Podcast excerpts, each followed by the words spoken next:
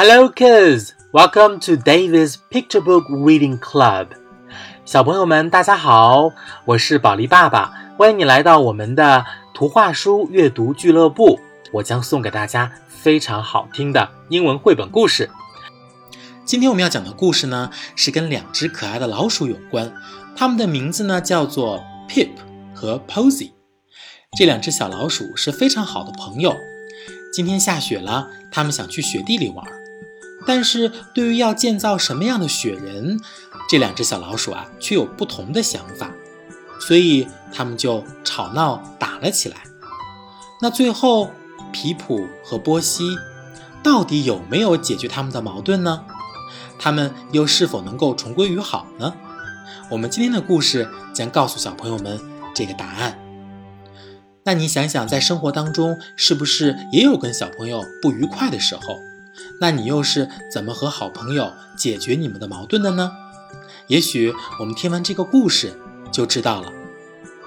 Now let's hear the story. Pip and Posy, The Snowy Day by Axel Scheffler. It was a very snowy day. Pip and Posy wanted to go out and play.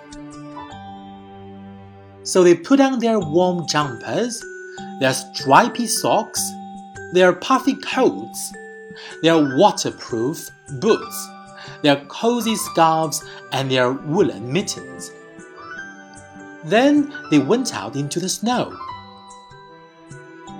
Whenever they walked, they left big footprints.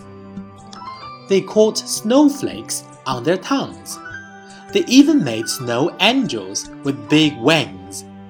It was such good fun. Next, they pulled their sledge up to the top of the hill and zoomed down the other side. Whee! They shouted. Then Posy had an idea. Let's build a snow mouse, she said. But I want a snow rabbit, said Pip. Snow mouse, said Posy. Snow rabbit, said Pip. Posy was so cross with Pip that she threw the snow mouse hat at him. Oh dear! Then Pip was so cross with Posy that he pushed her very hard and she fell into the snow. Oh dear! Now Pip and Posy were very cold and very sad indeed. Per Pip, per Posy. Then Posy did a very kind thing. I am sorry for making you all snowy, Pip, she said. And I am sorry for pushing you, said Pip. They decided to go inside again, where it was nice and warm. They took off all their wet things, and then they got out their Play Doh and made mice and rabbits.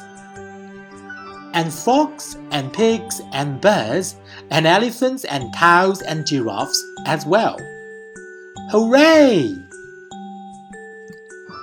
所以，小朋友们听完了这个故事，你找到答案了吗？有的时候，当我们和我们最好的朋友发生矛盾的时候，也许一句“对不起 ”，I'm sorry，就能解决很大的问题。毕竟你们都是爱对方的，对吗？我们今天的故事就讲到这里。如果小朋友们对波西和皮普的故事感兴趣，或者还有其他想听的英文故事，就请爸爸妈妈关注“保利英语实验室”微信公众号，给我留言，说不定下一次你点播的故事就会被朗读哦。OK，I'll see you next time. Bye bye.